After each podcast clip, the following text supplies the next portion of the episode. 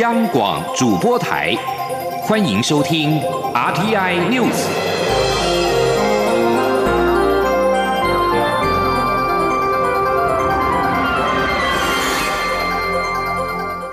听众朋友您好，欢迎收听这节央广主播台提供给您的 RTI News，我是张顺祥。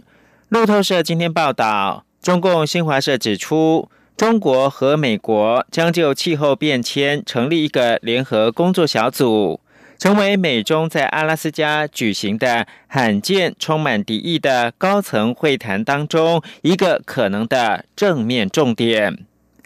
美国国务卿布林肯、国安顾问苏利文十八、十九号在阿拉斯加与中共中央外事工作委员会办公室主任杨洁篪、外交部长王毅会面。这是美国总统拜登政府上任之后，美中高层首度的面对面会谈。两国在这场美方称之为艰难而直率的会谈之初，公然指责对方的政策。不过，新华社二十号报道，中方代表团在会后表示，双边将在气候变迁领域致力增进沟通跟合作。报道指出。美中也将举行会谈，以促进外交和领事使节团活动，以及在互利互惠精神之下有关媒体记者的问题。由于北京跟华府的紧张关系，导致外交关系恶化。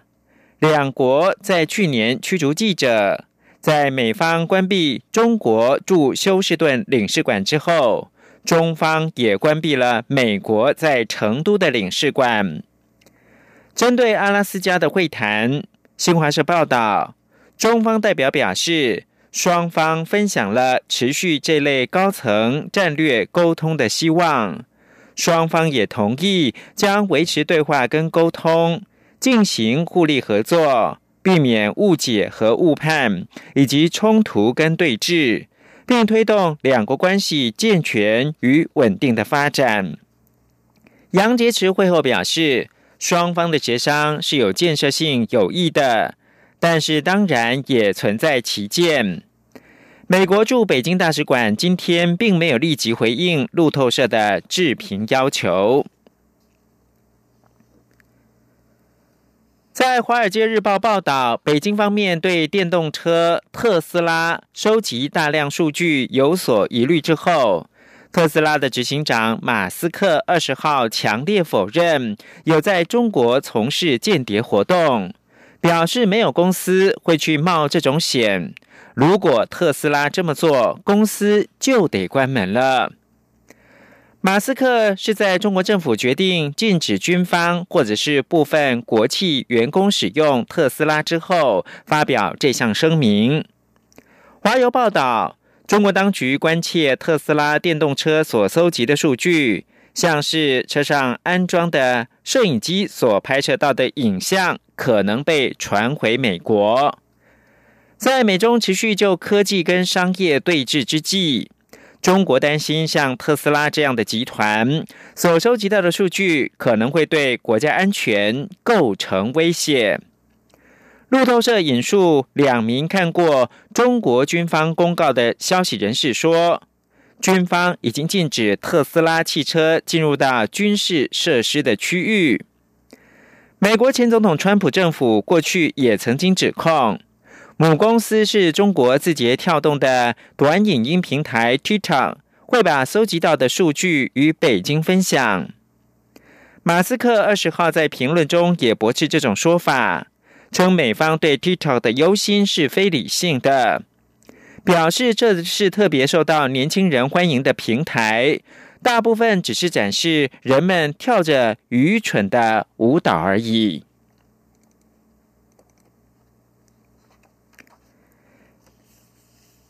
焦点回到台湾，台湾民众党今天正式成立新北市党部，下周日也将成立台北市党部。完成六都党部的最后拼图，被视为是全力布局二零二二的地方选举，企图要甩开陆战的弱势。党主席柯文哲出席党部成立大会的时候表示，民众党成立一年半之后才设立新北市党部，主因就是人力财力都不够。民众党是一个新生的政党，处在台湾目前的政治环境真的是相当辛苦。请听记者陈立信宏报道。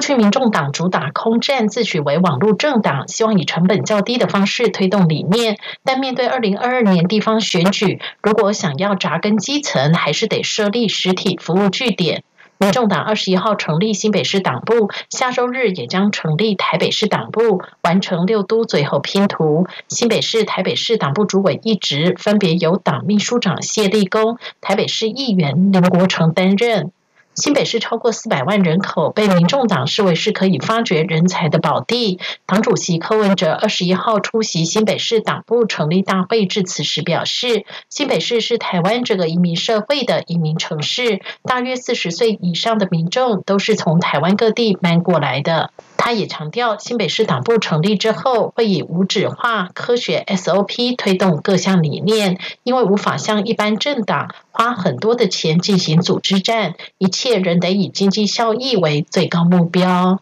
柯文哲说：“选举制度决定政治制度，政治制度制度在决定后面的这种经济的哦社会等等。那目前台的这个选举制度啊，单一选区两票制，你知道吗？”本来小党就不容易出头，其实，在议员的哈，或是这种市民代表的这种层次，你知道吗？但是因为在上层是单一选区两票制，特别在台湾哦，是行政权独大，你知道吗？所以就这样的这些新生的一所谓的小党哦，不太容易成功。柯文哲也举例，从两千年的台联、新党、亲民党等一个个小党的发展都相当困难，所以民众党也在思考，在这种情况下，没有相当价值观和信念，并不容易在台湾政治界立足。他也强调，台湾民众党是以台湾为名，在台湾没有天然毒的问题，就只有天然台。他也认为，目前在台湾主张跟中国统一的民众没有超过百分之三，所以百分之九十七仍是以台湾为主体性、台湾认同为主，这些都没有疑虑。因此，为两岸统和独的问题而争吵，真的是没有必要。中广电台记者陈林信鸿报道。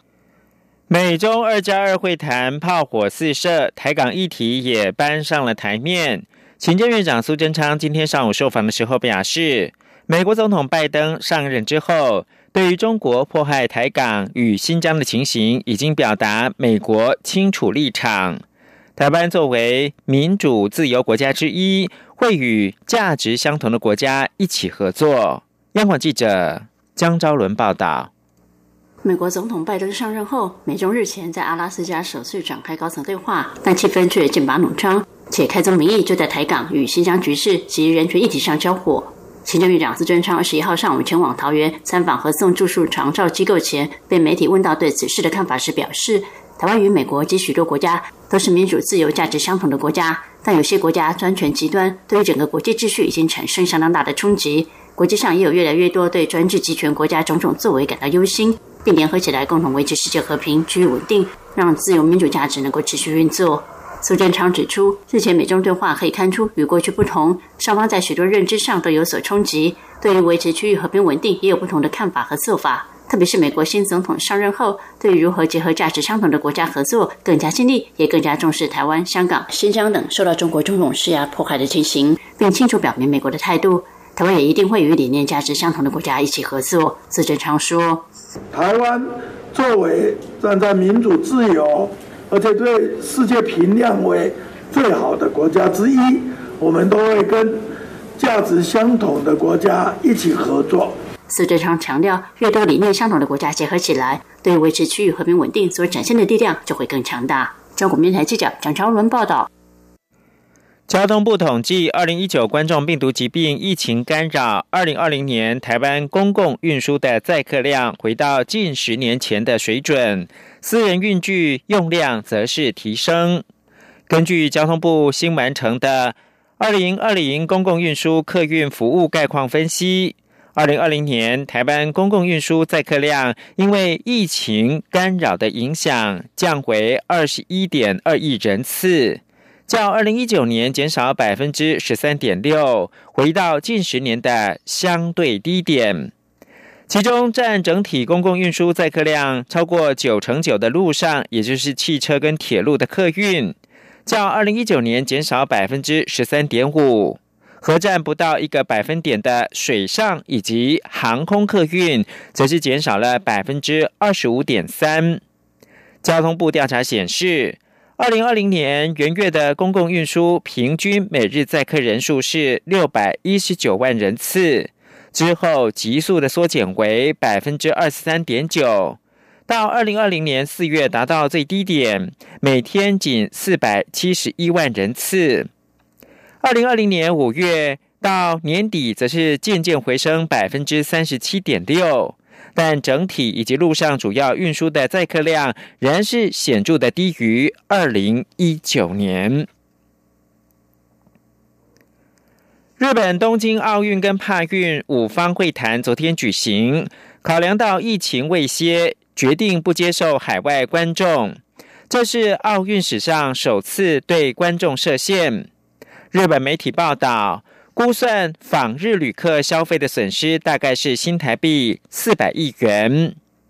一般观众暂定仅限居在日本境内的人。至于开放给多少人来观赛，四月将再举行五方会谈，决定观众的上限。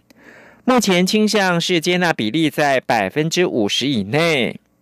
原本冬奥的主场馆，也就是国立竞技场东京都新宿，最多可以容纳将近七万人。实际将开放给多少人进场，有待研议。日本经济新闻报道，第一生命研究所的首席经济分析师永斌利广表示，排除海外人士观赛，若以过去海外访日观光客的消费额来估算。损失大概是一千五百亿日元，折合新台币三百九十二亿元。东京奥运暨帕运的门票原本在海外已经售出大概九十万张，去年三月底决定冬奥延期一年，有人退票，目前大约售出六十万张，今后将开始办理退票。英国卫生大臣韩考克二十号表示，英国施打二零一九冠状病毒疾病的疫苗达成了新的里程碑。境内超过半数成人已经施打至少一剂疫苗，成为达成这个接种水准的首个全球主要经济体。韩考克表示，超前欧洲联盟跟美国的英国疫苗施打作业。意味着英国正顺利迈向松绑封锁措施以及重启经济计划。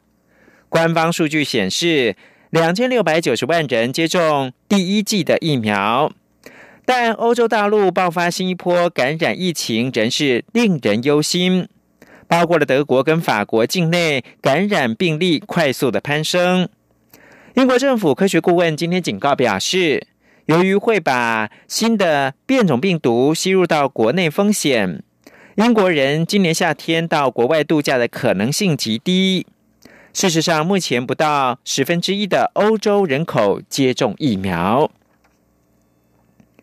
最后看到是澳洲东岸遭逢创纪录的降雨，以及广大范围的洪灾侵袭，雪梨外围郊区数千人今天被下令撤离。当局警告，新南威尔斯州的水灾可能会危及到生命的一天之后，紧急部门对雪梨西北部几个低洼地区发布了疏散的命令。